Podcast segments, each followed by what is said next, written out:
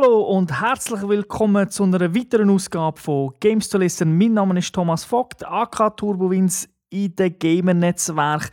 Und wer auch in dem Gamer-Netzwerk unterwegs ist, das ist mein Co-Host, bekannt im Gamer-Netzwerk als Säule, im richtigen Leben als Thomas Seiler.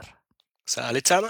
Wie üblich der Hinweis auf unsere Webseite www.gamester.tv. Dort findet ihr alle News rund um Videospiele, aber auch PC-Games. Also das ist ein, ein Unterschied gegenüber zum Beispiel der Fernsehsendung. Aber wir erzählen ja immer nur von dieser Webseite. Wir sagen, geht dort hin. Aber heute möchten wir euch auch wirklich mal Beispiel geben, warum ihr auf die Seite gehen sollt. Und jeder von uns hat sich eine News ausgesucht, die rausgekommen ist zwischen dem letzten Podcast und jetzt bei dieser Aufnahme.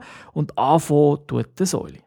Ich habe mir äh, äh, einen Launch-Trailer ausgesucht, und zwar zum Spiel Mercenary Kings. Das ist, äh, sagen wir mal, 2D Jump'n'Run-Shooter, wo man halt äh, online Coop spielen kann. Das gefällt mir sowieso. Und das sind halt so Spiele, die ich noch aus, ganz früher aus der Body so kenne. Da freue ich mich drauf, wie, ein, wie, wie wirklich wie ein kleiner Dorf.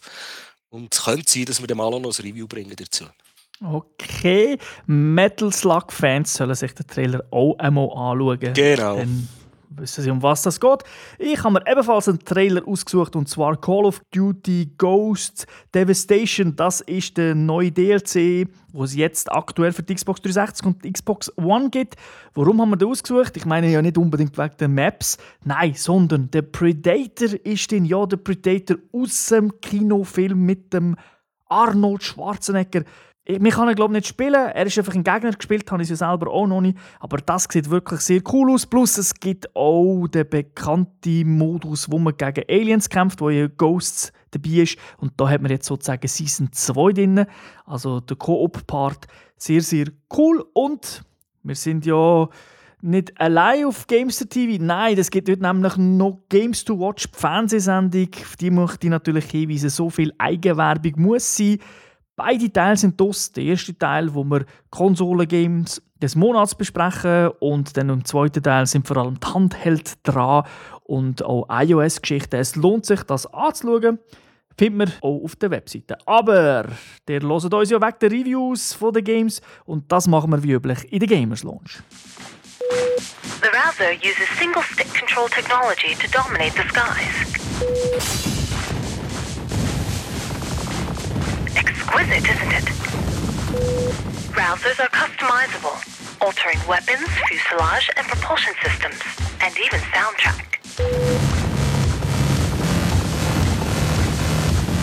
Variety is the key to victory. In the event your rouser is damaged, Der Titel, den wir heute besprechen, heisst Luftrousers. ist ein eh, Shoot'em-up, so eine Art Gravity-Shooter, entwickelt von Devolver Digital, published von Flambert. Ähm, rausgekommen ist das Spiel äh, für Linux, für Mac, für PlayStation 3, für PlayStation Vita und für einen Windows, also für einen normalen Windows-PC. Ist überall ein Download-Titel. Rausgekommen ist es am 18. März von diesem Jahr. Altersfreigabe haben wir keine gefunden. Wir haben es beide gespielt und das auf der PlayStation 3 und auf der PlayStation Vita, weil dort ist es noch praktisch. Es ist ein Crossbuy-Titel, wenn man es für die eine von diesen zwei Konsolen kauft, kann man es sogar auf der anderen spielen. Und kostet tut es, äh, je nachdem, wo dass man es wie kauft, sagen wir so rund 10 Franken das Spiel. Flambier, oder wie die heißen. Da, bei der, beim einen oder anderen wird es jetzt klingeln. Hat den Namen schon mal gehört und du sagst uns jetzt warum. Das ist äh, das Indie-Entwicklerstudio aus Holland, von, von zwei Studenten ist gegründet worden. Die haben schon mal einen sehr bekannten Titel gehabt, Super Crate Box, was so ziemlich für alle Plattformen gegeben hat. Und äh, das Ridiculous Fishing von iOS, So wir gut. glaube mal in einer Games to Watch Sendung haben drin gehabt, oder? So gut, sage ich nur. So gut. Ah, Okay.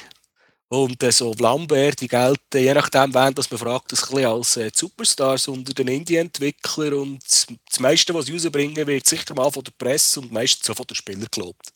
Sie bringen vor allem Games raus, die vom Konzept her irgendwie einem uralten Klassiker ähnlich sind. Und dann tun sie ganz, ganz Haufen neue Features rein. So ist das eben auch bei Ridiculous Fishing. Aber so ist das auch bei Lufttrousers, weil es ist nämlich eigentlich ein klassisches 2D ja, Ballerspiel, wo man von links nach rechts und von rechts nach links kann fliegen kann. Also es ist nicht irgendwie jetzt Gradius oder R-Type-mäßig oder vielleicht wer nicht so weit zurückdenkt. Cinemora ist ja auch so eins gewesen, wo es für die Xbox und für Playstation-Plattformen gibt. Es ist also wirklich mehr so ein bisschen hin und her, ein bisschen asteroidsmässig, kann man glaube ich sagen. Ja, und man kann sich auch gegen oben und gegen oben, also man hat auch gegen oben und beziehungsweise gegen unten gewisse Freiheiten. Unten geht man irgendwann eins ins Wasser und oben ist irgendwann eins der Himmel fertig. das ist ein bisschen gewöhnungsbedürftig. Und äh, ja, die Steuerung ist schon ein bisschen wie beim, beim Asteroid dann zumal. Also im Prinzip tut man einfach entweder nach links oder nach rechts drehen und, und Schub geben.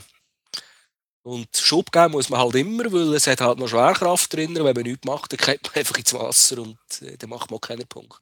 Flappy Bird-Spieler auf iOS wissen, wie sich das anfühlt, wenn man einfach runtergeht. Also eben, man muss immer drücken, damit das Flugzeug äh, wieder steigt. Aber man muss natürlich nicht wie eine, also immer wieder draufdrücken, sondern es lenkt, wenn man auf dem Knopf bleibt. Also das ist immerhin sehr, sehr einfach gelöst. Genau. Also Button muss man nicht. Nein, auch nicht verschießen übrigens. Also ich habe am Anfang einen Button gemasht und dann habe ich gemerkt, mich auch draufbleiben, zumindest bei den Schüssen, wo es Sinn macht. Genau. Jetzt, äh, die eben, wir haben ja so die alten Klassiker angesprochen, Gradius und so. Jetzt, was wir hier zum Beispiel nicht haben, in diesem Spiel gibt es keine Power-Ups. Also man muss mit dem auskommen, was man am Anfang ausgewählt hat. Und äh, man kann auch kein extra Leben oder irgendetwas kaufen. Wir haben einfach ein Leben, das Spiel startet und wenn man den Flüger kaputt geschossen ist, ist das Spiel vorbei. Aber das mit dem Leben ist eigentlich recht äh, cool gemacht, weil man hat ja, es ist, eigentlich kann man sagen, man hat wie ein Energieschild, das man am Anfang nicht sieht. Und sobald man getroffen wird, tut sich der Kreis ums Raumschiff immer weiter zusammenschliessen, wird immer enger ums Raumschiff um und dann weiß man, hat immer weniger Energie. Und wenn das dann halt im Raumschiff endet, dann explodiert es und es ist fertig. Aber man kann den Balken bzw. den Kreis wieder äh, vergrößern, indem man einfach nicht schießt, dann füllt sich das wieder selber auf. Ja, und treffen sollte man sich natürlich auch nicht in dieser Zeit. Das ist klar, ja. Aber es geht also relativ zügig. Ja, ja, aber Gegner, äh, vor allem wenn man, so, sagen wir jetzt mal, länger als 60 Sekunden spielt, dann wird schon die ganze Zeit von links, von rechts, von oben auf einem geschossen. Da hat es äh, verschiedene Schüsse, verschiedenste Formen und Geschwindigkeiten auf dem Bildschirm. Da wird man dann schon relativ schnell mal äh, entscheidend bereicht. Der Schnitt bei 67 Sekunden pro Partie laut PlayStation Blog. Okay. Die haben ja die Informationen. Spiele tut ja alles ins Netz senden, mit all die Sachen. Und die wissen, also 67 ist der Schnitt, zumindest zu dem Zeitpunkt, wo sie das mal veröffentlicht haben. Ja, das kann ich, also, kann ich bestätigen. Bei mir sind die Spiele auch nicht viel länger gegangen. Also, beziehungsweise angefangen, ist alles in die Hose gegangen, nach 10 Sekunden das Spiel vorbei. Das ist klar. Oder halt einen guten Lauf gehabt und dann hast du halt vielleicht zwei, drei Minuten mal überlebt. Aber dann war es wirklich der ganz gute Lauf. Gewesen. Ja, also die Schwierigkeit ist, besteht wirklich eigentlich in der Steuerung vom, vom Raumschiff. Also es ist halt nicht so agil, so extrem schnell. Also es kommt auch ein darauf an, was für Antrieb und so das man hat. Aber das macht es natürlich schwer, weil es eben es hat die Gravitation drin. Man muss mal ab dem Schub gehen. Dann muss man sich, äh, man sich ein bisschen dann muss man drehen. Dann hat man unten im Wasser natürlich Schiffe, die kommen, die ballern. Und dann, wenn man die angreifen muss man halt äh, relativ weit runterfliegen, bis man sie sieht, weil es gibt einen grossen Unterschied. Ich kann nur das treffen, was ich sehe, mehr oder weniger. Und die Schiffe können einfach schon aus 3000 Meter Distanz auf mich schießen schießen, dass der Bildschirm voller Schüsse ist und ich sehe keine, keine Ahnung, wo die Gegner sind. Und ja, eben, wie gesagt, du kannst es selber auch nicht bereichen. Das ist, also, das ist, mir, ein bisschen, das ist mir im Nachteil gegenüber dem Computer. Kommen wir zum Wasser. Das ist ja eigentlich auch nicht schlecht gemacht, weil es ist nicht so, dass wenn man bei einem klassischen äh, so, Raumschiffspiel, wenn man dort einfach einen Boden fliegen explodiert Man kann ins Wasser rein, man kann dann so, das Schiff kehrt dann eigentlich wieder aus Raumschiff oder der Flüger und geht wieder raus und man verliert zum Glück nur Energie, also es ist nicht so, dass man dann komplett äh, kaputt geht, aber man kann das natürlich auch nutzen, indem dass man zum Beispiel Kamikaze macht, in das, Raum, äh, in das Schiff reinfliegt, sie explodieren und dann macht man im Wasser einen Dreh, geht wieder raus oder es gibt auch zum Beispiel eine Fähigkeit, dort kommt man einen Motor rüber, mit dem kann man nämlich ins Wasser. Und dann macht es natürlich Sinn, wenn es so 1000 Schüsse ist, kann man einfach mal abtauchen, nimmt man keinen Schaden und dann taucht man wieder auf. Ich habe es meistens eben als Deckung gebraucht, weil irgendwie zu viel los war, schnell eintauchen und irgendwo wieder rauskommen und dann abhauen. Und ich glaube, das Gleiche ist auch mit dem Himmel oben. Das ist äh, vom Prinzip her ist das gleich gelöst. Ich muss aber sagen, ich bin meistens weiter unten, also eben auch eher auf Wasserebene, auf See-Level, weil äh, oben es gibt auch Gegner, grosse, aber die, äh, unten ist mehr los. Auf dem Wasser ist einfach Action. Ja, auf dem Wasser hat es halt kleine Schiffe, grosse Schiffe, ganz grosse Schiffe. Es gibt noch U-Boote, die mit Raketen auf einen schießen. Also unten ist sicher mehr los als an der Obergrenze. Ein kleiner Kritikpunkt für mich ist wirklich die Steuerung. Ich, ich finde, sie, sie funktioniert gut, aber man hätte sie eigentlich können besser implementieren als man sie jetzt hat. Weil von Art fühlt es sich ja schon fast an wie ein Dual-Stick-Shooter. Man hätte jetzt also eigentlich die Schüsse auch auf den anderen Stick legen können. Man kann den zwar auch brauchen, um das Raumschiff noch ein bisschen zu steuern, aber ich finde einfach, da merkt man, glaube ich, ein bisschen Geschichte, dass das Spiel mal für das Flash, also für Adobe Flash gemacht worden ist, dass es halt wirklich nur einen Button hat zum Ballern und äh, einen zum Schuben. Ähm, wegen dem Dual-Stick-Argument können wir, ich kann mir schon vorstellen, warum dass sie das nicht gemacht hat, weil man kann ja nicht, äh, man kann ja nicht steuern, wo das man her schießt. Man schießt einfach in die Richtung, wo das Flugzeug schaut und das Flugzeug steuert man mit, mit, dem, mit dem linken Stick. Darum haben sie vermutlich gesagt, ja, schießen ist jetzt einfach ein Knopf und nicht auf dem Analog-Stick, weil dort macht es Sonst meinen die Leute plötzlich man kannst gegen Kinder oder gegen aufschießen, was, was du ja nicht kannst. Nein, das kannst du natürlich nicht, ja. Aber es hat sich für mich irgendwie ein bisschen besser angefühlt. Weil ich kämpfe eigentlich ja nicht mit dem Ballern selber, sondern ich kämpfe die meiste Zeit eigentlich mit der Gravitation, mit dem, Schi mit dem Schiff richtig einlenken, dass ich den richtigen Winkel habe, dass ich das nächste Schiff, das um dann im Wasser ist, dass ich das treffe. Und manchmal dunkt mir, hat man das steuertechnisch aus meiner Sicht im Jahr 2014 können besser lösen Aber sie haben es so gemacht, es funktioniert und äh, es ist, das ist einfach meine Meinung. Ich bin jetzt nicht so kritisch zur Steuerung, aber ich habe meine Probleme damit. Vor allem, äh, ich habe ja das Flugzeug, das man hat, äh, kann man customizen auf drei verschiedenen Positionen. Das eine ist, äh, wie gut das panzert ist, äh, was man für Waffen hat zum Schießen und eben auch der Schub. Und äh, das je nachdem, wenn man zum Beispiel schwere Panzerung nimmt, dann dreht sich das Flugzeug viel langsamer. Und äh, eben, wenn man dann auch, so wie du erzählst, mit der Gravitation muss schaffen und sagen wir mal Schub gegen oben ein bisschen drehen, dann darf man nicht zu weit rauf, dass ich das Schiff noch verwutschen kann, dass ich es da unten noch sehe. Ist halt äh, je nachdem, was man für Schub und was man für Panzerung dabei hat, äh, fühlt sich die Steuerung extrem anders an. Vielleicht hätte man gar nicht müssen bei der Steuerung groß etwas ändern Vielleicht hätte es auch geholfen, wenn man einfach mit der Kamera ein bisschen rauszoomen würde dass man einfach ein bisschen mehr sieht. Weil das Sichtfeld ja. vom Raumschiff selber ist einfach eben extrem klein. Die Schüsse kommen von tausenden Seiten, also von überall, von weiss nicht wo. Und eben selber darf man ja nur etwas treffen, wo man sieht. Das macht es natürlich auch nicht einfach. Ja, eben, wie, wie wir es gesagt haben, der Schwierigkeitsgrad ist recht hoch von diesem Spiel. Ich meine, 67 Sekunden im Schnitt pro Spiel. Äh, dass man so etwas heute überhaupt noch verkaufen kann, ist ein Wunder. ja, als, Ar Arcade-Spiel. Aber das, was du erwähnt hast mit dem Freischalten von den einzelnen Elementen, finde ich eigentlich noch cool, weil sich jedes Schiff, oder ich sage immer Schiff, es ist ja eigentlich ein Flugzeug, äh, sich komplett anders anfühlt. Weil dann hat man plötzlich einen Laserschuss oder man hat Raketen, Homing Missiles oder man hat irgendwie äh, so einen grossen Schuss, wo man nur einen kann abschießen und dann muss man lang warten. Dann hat man im Body einfach einen stärkeren Body, der aber schwerer ist, wo dafür auch eine Atombombenexplosion noch auslösen wenn man am Schluss kaputt geht. Und dann der Antrieb, da gibt es verschiedene Ebenen, dass man ins Wasser kann, keinen Schaden nimmt oder dass man einfach mit vollen Schub hat oder sogar solche, die hinten rausschießen, dafür sind sie nicht so kraftvoll. Man muss also mehr schrauben, dass man überhaupt raufkommt, weil bei gewissen Schüssen merkst du es dann extrem, dass mit dem schnellen Antrieb kannst du dann davon fliegen und mit dem langsamen Antrieb siehst du einfach, wie die Schüsse immer wie näher kommen und du kommst einfach nicht vom Fleck.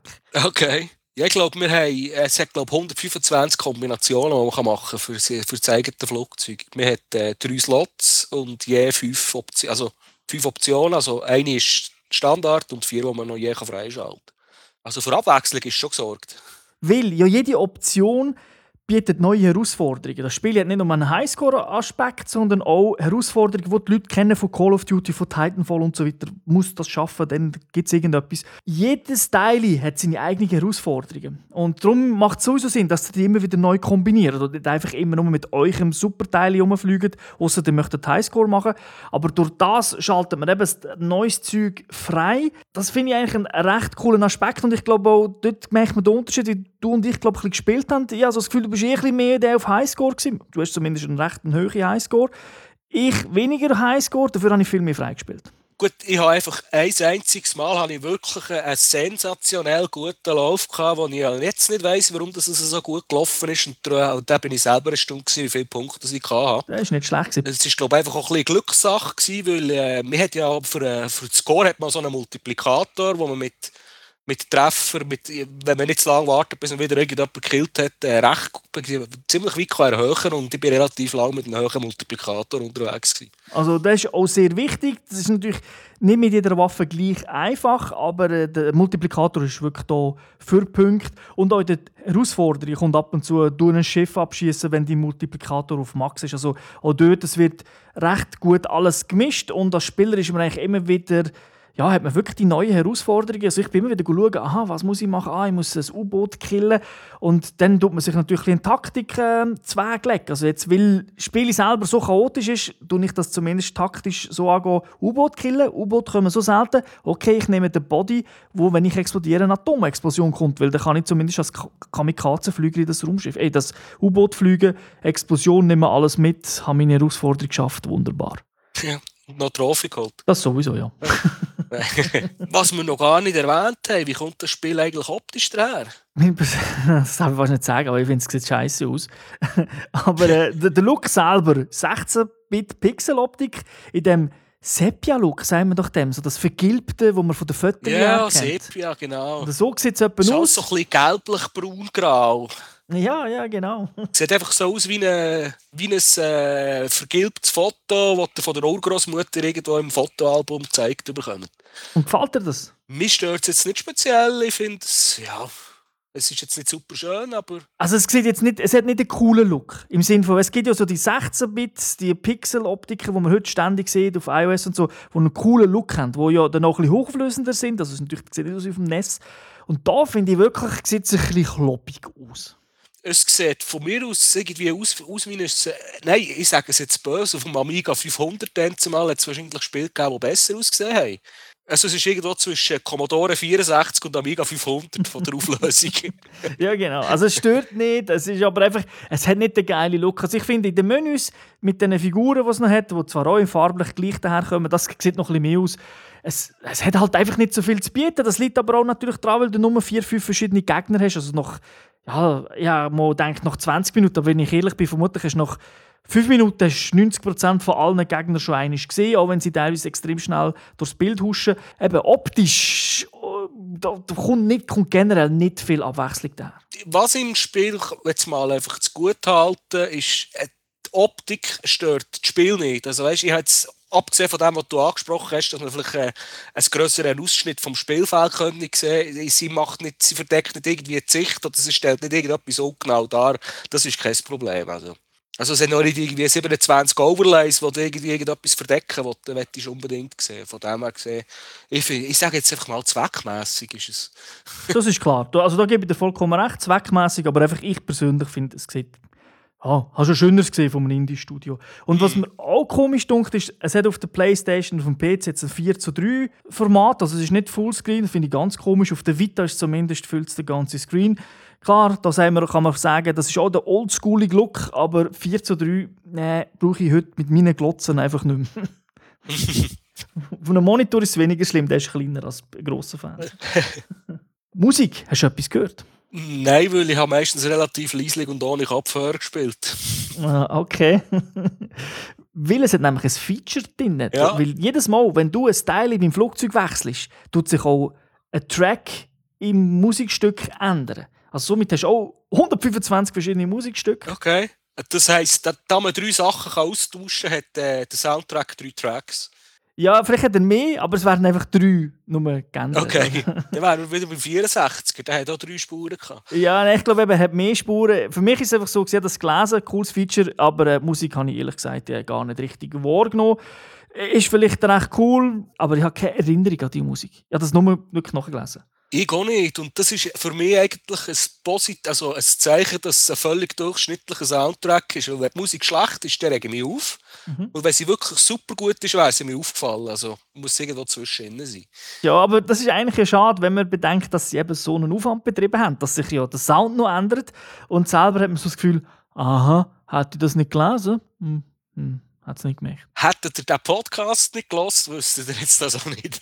auch noch ein Feature, wo jetzt für die Hardcore-Spieler, zum Beispiel so wie du einer bist, durch den Hammer ist, es gibt verschiedene Schwierigkeitsgrade und im absoluten krassen Modus, dort ist der Screen einfach komplett voll, so wie bei einem Bullet Hell Shooter, also wo man wirklich nichts mehr sieht, ausser Schüsse. Äh, da habe ich mich noch nicht so weit gewagt, weil es braucht schon ein bisschen Nerven und Konzentration, das Spiel. Kommen wir zum Fazit, oder hast du noch irgendeinen Punkt, den du möchtest erwähnen? Äh, nein, ich habe fertig. Ich finde, du ja auch, das Spiel ist ideal für unterwegs, für einen Handheld oder auch eben vielleicht für ein iOS-Device, für ein Android-Device, wo es ja noch nicht gibt, aber vielleicht rauskommt.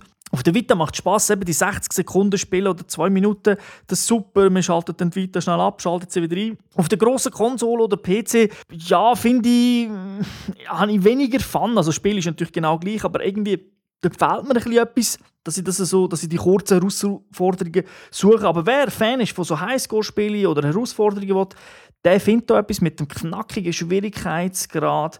Also für die ist es fast ein Pflichttitel. Ich selber bin einfach nicht richtig warm geworden. Also ich finde, sie haben alles richtig gemacht und doch haben sie meinen Nerv nicht getroffen. Sei es Optik, sei es Steuerung. Das ist für mich nicht super Antörner gewesen, aber trotzdem habe ich es ja relativ lang gespielt und wird sicher auch wieder spielen, weil es dann doch irgendwie etwas hat, wo einem dann wieder zurückkommt. Ja, es hat schon so einen gewissen Suchtfaktor hat es schon drin, was, was die blöden Unlockables und die Achievements, die man holen kann, alles ausmachen, ist eben schon, schon recht krass. Ja. Geht mir immer so. Ja, das ist es bei mir ja auch. Oder? Es ist nicht, weil ich das Gameplay so geil finde, sondern ach komm, das, die Herausforderung, die fünf Schiffe in dieser Runde, das schaffe ich schon noch einmal. Und wenn ich dann das geschafft habe, kommt dann sowieso das Nächste, wo ich dann sage, der Säule, jetzt ist er noch vor mir in den Punkt, aber das kann nicht so bleiben. ja, das kommt halt auch noch dazu, ja. Wie viele Punkte haben wir diesem Spiel gegeben? Wir haben dem gute 3,5 von 5 äh, Serpia-Look-Punkten äh, gegeben.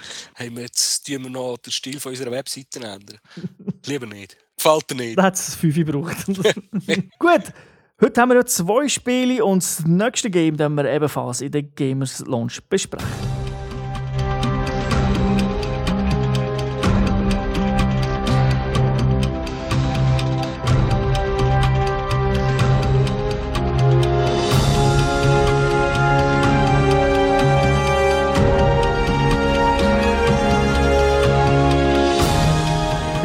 Nächste Titel ist First Strike. Das ist ein Strategiespiel von Blindflug Studios.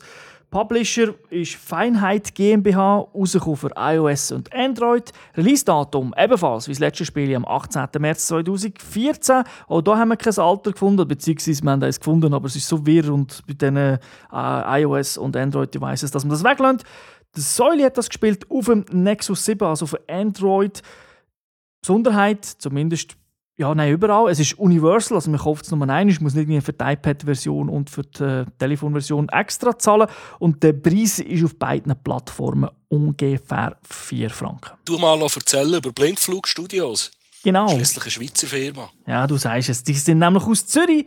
Also das Spiel ist in der Schweiz entstanden. Ich glaube, das ist so auch mit so Geschichte, äh, nicht Geschichte, äh, Kunststudent irgendwie, weiß nicht was, hat man das irgendwie gemacht. Keine Ahnung. Also muss mich doch nicht zu fest aus dem Fenster lehnen mit Falschaussagen. Aber auf jeden Fall kommt es aus der Schweiz. Es ist sogar nominiert für Best Upcoming Game für die IMGA Awards 2014.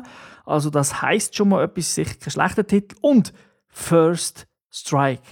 Kann man, so viel kann ich schon spoilern. Es geht um einen nuklearen Krieg. Und das Thema passt nicht jedem, aber keine Angst. Die Entwickler wissen das auch und spenden ein Viertel von der gesamten Einnahmen, die sie machen, an die Organisation Icon W und Green Cross. Also äh, immerhin machen sie dann noch etwas Gutes, auch wenn der die Welt zu Boden juckt. Ja, man juckt ja die Welt nicht zu Boden, man juckt nur Gegner zu Boden, dass wir am Schluss noch die Einzigen sind, die, die überlebt haben. Wobei, wenn man nicht aufpasst, ist das eigene Land auch schon der rechte Bombe. Sag uns mal etwas, äh, um was geht es? Wie muss man sich das vorstellen, das Nuke? Ihr, äh, vielleicht kennen ein paar Leute äh, Defcon als PC oder als äh, Linux-Spiel. Ich glaube, für Mac hat es auch gegeben. Man hat die Darstellung, wo man sieht, ist eine Weltkugel. Man kontrolliert das Land. Also es ist, muss ich gerade sagen, das Spiel ist, hier ist nur ein Singleplayer, also man kann nicht gegen Kollegen oder Finder spielen, auf menschliche schon ein Echtzeitstrategiespiel. Und äh, ja, man hat einfach die Weltkugel mit seinem Land, das da dargestellt wird. Und jetzt geht es halt darum, äh, Atomraketen zum Gegner rüber zu schicken und den möglichst zu vernichten, bis er aufgeht. Beziehungsweise zu verhindern, dass man selber bereicht wird von Atomraketen. Lass mich roten, da muss man viel mit Zahlen arbeiten, Sachen umschieben. Also es ist nicht in dem Sinn Action-Gameplay. Ähm, am Anfang nicht, aber es kann relativ schnell mal hektisch werden, weil das Gameplay ist, ist ja so, mit, das sind eigentlich nicht Länder, sondern Provinzen. Sagen wir jetzt, USA ist wahrscheinlich irgendwie in 20 Felder unterteilt. Und man kann einfach in jedem Land, das Spiel läuft Echtzeit mit, also man kann nicht pausieren und Befehl geben, also die Zeit läuft immer weiter. Man kann einfach ein Land auswählen und dann kann man dem einen Auftrag oder einen Befehl geben. Das kann jetzt sein, äh, bauen Atomraketen oder erforschen neue Satelliten äh, erobern danach das Nachbarland und so weiter. Das sind so, was kann man noch machen? Angreifen, verteidigen. Und äh, was das Hektische ausmacht, ist, wenn man einem Land mal einen Befehl gegeben hat, was es soll machen dann macht es das und man kann nicht abbrechen oder irgendwie sagen, oh, jetzt will ich etwas anderes machen.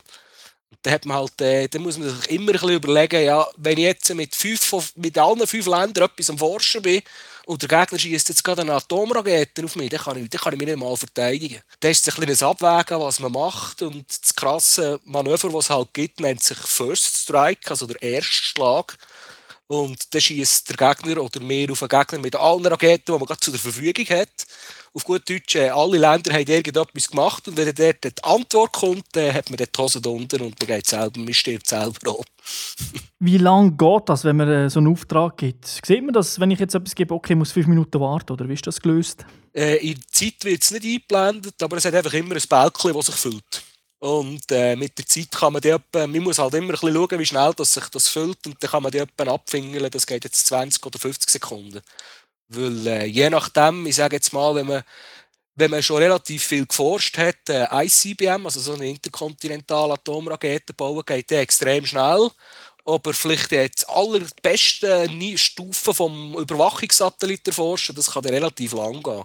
Aber mir hat da, es wäre ihm nicht gesagt, es geht jetzt 35 Sekunden. Wir müssen selber schauen und wieder kontrollieren, ob er jetzt fertig ist oder nicht. Wenn du Provinzen erobert hast, kannst du die dann nachher auch gerade einsetzen, dass die weiter forschen oder für dich?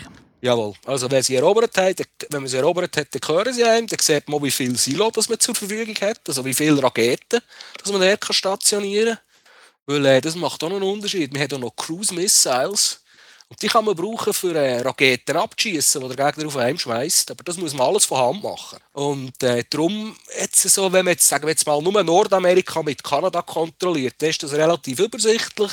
Auch auf dem Tablet von der Bildschirmgröße sehe ich alle Länder und dann kann ich dort gut hantieren wenn ich jetzt zum Beispiel auf äh, Südamerika gehe, erobern, dann hat es einfach schon nicht mehr Platz auf dem Bildschirm. Und dann bist du die ganze Zeit um hin und her scrollen, am, ein bisschen am Fummeln, am Drücken. Dann kommt der Alarm, oh, jetzt kommt noch eine Rakete, oh, jetzt kommt noch eine zweite Rakete, dann fängst du an versuchen. Und dann ist es relativ schnell extrem hektisch. das klingt für mich jetzt aber eigentlich, es wäre das noch recht cool, gegen Kollegen zu spielen. Es geht ja leider nicht, aber wie ist denn ja, ich würde jetzt nicht KI sagen, aber wie, wie gut tut sich der Computer äh, das Ganze einmischen? Es, er ist eigentlich recht schlau. Er hat einfach gewisse äh, berechenbare Aktionen, die man, wo, wo man kann ausnutzen kann. Also wenn ich jetzt einen First Strike, ich habe jetzt mal eine, eine Runde gespielt, äh, wir haben ja verschiedene Schwierigkeitsgrade. Ich habe natürlich Damis genommen, das ist am einfachsten, mit drei Ländern auf dem Globus. Und äh, Brasilien hat es auch als Gegner. Dann habe ich gegen die einen First Strike gemacht und dann kommt einfach der First Strike zurück. Und das ist jetzt immer so gewesen, wenn du First Strike machst, kommt einer zurück. Da kannst, da kannst du jetzt einfach drauf bauen. Aber sonst äh, so, sie tun gut expandieren, sie probieren noch zu verteidigen, je nach Schwierigkeitsgrad ein bisschen mehr oder ein bisschen weniger. KI ist eigentlich überraschend gut, sage ich jetzt mal. Wenn ich Spiele zu Ende, wir haben ja in einer der letzten Folgen Plague besprochen, dort hat alles müssen tot sein. Wie sieht es da aus?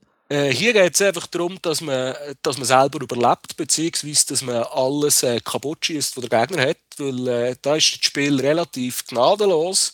Wenn ich jetzt da Brasilien anschaue, bei diesem Beispiel bleiben das auch Großstädte eingeblendet. Ob die schon bereicht worden sind oder nicht. Und die, die, die muss man eigentlich dann auch anvisieren mit den Atomraketen. Weil einfach gesagt, je mehr Leute dass man am Gegner umbringt, desto eher geht drauf. Ah, okay. Und das ist natürlich eine Großstadt wie Tokio oder Rio de Janeiro, dort muss unbedingt eine Atombombe drauf und das gibt viel Schaden. Gibt es auch noch grafische Effekte oder so, wenn da etwas in der Stadt passiert? Nein, also die Städte selber sind einfach ein Symbol auf der Karte, aber man sieht halt die Raketen, wie sie über den Globus fliegen um die Erde, um die Laufbahn, die sie haben. Ähm, die Atompilze und Explosionen werden auch dargestellt. Aber man sieht jetzt nicht Häuser, die zusammenbrechen oder irgendwie etwas wie aus Armageddon oder so. Ah, also mehr eigentlich eine Optik, wie man es teilweise von Nachrichtensendern kennt, wenn sie so ein Globusbild einblenden und für News und so weiter. Ja, genau. Oder während dem Irakkrieg, wenn sie sagen, die Flüge sind von da nach da geflogen und dort hat es geklappt und dann wird es Explosion gezeichnet. Hier ist es grafisch schon ein bisschen aufwendiger. Also ich muss, mein Nexus 7 ist äh, recht warm geworden und hat extrem viel Akku gefressen, wenn viel gelaufen ist. Weil das Ganze eben, man kann halt immer rausscrollen, reinscrollen, zoomen, umdrehen. Von 3D ist es, glaube schon noch recht aufwendig gemacht. Ah, okay. Aber es ist jetzt nicht äh, tausendmal geiler als zum Beispiel Google Earth oder so, sondern eben so ein bisschen die Richtung. Nein, also so Satelliten-Overlays oder Wettereffekt und so Sachen hat es nicht drin. Wir erkennen jetzt einfach, ob ein Land verstrahlt ist, wenn man es mal von einer Atombombe bereicht worden ist, oder ob oder äh, wenn es äh, ein Raketensilo hat, wie viel das es dort hat. Das sind aber eher so ein bisschen symbolische Einblendungen. Okay. Ja, das klingt schon interessant. Für mich, mir kommt vor allem der Film Wargames in Sinn, thermonuklearer Krieg. Ja, es ist so ein bisschen Defcon und Wargames so ein bisschen gemischt, ja. Wobei, aber hier, man hat jetzt nicht, äh, wie zum Beispiel im Defcon, einen Flugzeugträger oder U-Boot, wo man kaum befehlen kann. Man hat wirklich einfach nur die einzelnen Länder, Provinzen zur Verfügung, wo man kann Befehle geben kann. Und wir haben nicht irgendwelche Armeen oder so, die man umschieben Was ist dein Fazit? Im Moment ist es für mich noch eine sehr grosse Herausforderung, weil ich finde, es taktisch wirklich recht anspruchsvoll und ich habe den Trick noch nicht draussen, wie ich den Computer immer schlagen kann. Die Darstellung ist eigentlich noch recht hübsch mit dem Globus, mit der Rakete, wo man fliegen mit den Abwehrraketen. Da kann man eigentlich, es ist ja so deutlich mehr als einfach so Vektorgrafik. Es ist sicher nicht jedermanns Geschmack. Es ist doch ein recht makabres Szenario. Der Kaltkrieg ist vorbei. Darum ist ja der Bösewicht auch Nordkorea, kann man auswählen als Land. das ist dort Impossible Schwierigkeitsstufe, wenn man mit denen spielt. Und bei mir ist es aufgefallen, ich hatte zwischendurch ein bisschen Mühe gehabt mit der Steuerung, vor allem wenn viel gelaufen ist, weil wenn man so ein Land auswählt, dann kommt dann so wie ein Ring rundum mit den, den Befehlen, die man geben kann. Und das ist aber immer äh, der Perspektive bzw. am Globus angepasst. Das ist dann auch so wie ein Papier, das sich über, über die Weltkugel legt. Und je nachdem, aus welchem Winkel dass man dann auch so ein Land anklickt, ist das Menü an einem anderen Ort und der Backbutton ist in der Mitte, den muss man ja zuerst wieder bereichen und wenn es dann hektisch wird, bin ich doch recht am Umfummeln und da zwei, drei Mal äh, geflucht wie ein Matros. Aber bist du zufrieden mit dem Game? Ja, da, ich finde es gelungen, so ist es nicht. Es ist einfach, ich, ich wette mal, für das können wir jetzt nicht ein teures Gerät kaufen, ich, einfach mal, ich müsste es mal auch ein bisschen auf einem, sagen wir, auf einem neuesten iPad oder so spielen, ob es dort vielleicht ein, ein bisschen äh, zackiger reagiert. Weil es fehlt so ein bisschen, wie gesagt, mit der Apple-Welt das Snappiness. Ja, es klingt interessant. Es ist wieder eben ein makabres Game. Du suchst dir doch die makaberen aus. Ich gehe mal davon aus, dass wir nächstes Mal werden My First Waterboarding äh, besprechen oder so etwas. Ja, das vielleicht nicht gerade, aber äh, mein Ponyhof werde ich sicher nie versprechen in einem Podcast. Das ist so, ja. Nein, du hast natürlich gerne einfach das Taktische und da bietet sich natürlich so ein Szenario hervorragend an. Okay, dann danke dir für die Ausführungen, Säule. Bitte gern geschehen. Danke den Zuhörern fürs Zuhören. Eben, es ist heute ein, ein anderer Podcast. Ihr hört heute auch mal ein bisschen mehr Nebengeräusche, ein bisschen mehr, wo wir uns vielleicht reinreden, weil es ist auch ein ganz neues Feature. Ich schneide den Podcast nämlich gar nicht mehr, damit das Zeug schneller rauskommt. Ich tue nur noch die beiden Tonspuren zusammen, zack, direkt raus. Gering aber und säckeln. Genau, das ist einfach am Stück ein bisschen mehr Erlebnis. Ich nehme natürlich immer noch das Recht vor, ab und zu es recht raus, ab und zu etwas zu schneiden, wenn es dann ganz schlimm ist. Aber jetzt in dem Fall lassen wir das einmal so, weil ich glaube, die Tonqualität ist ja in Ordnung und das «äh» und vielleicht mal etwas reinreden, das ist ja nicht so schlimm. Gut, dann danke, wie schon gesagt, allen fürs Zuhören. Bis zum nächsten Mal. Schöne Zeit. Ciao zusammen. Finish him.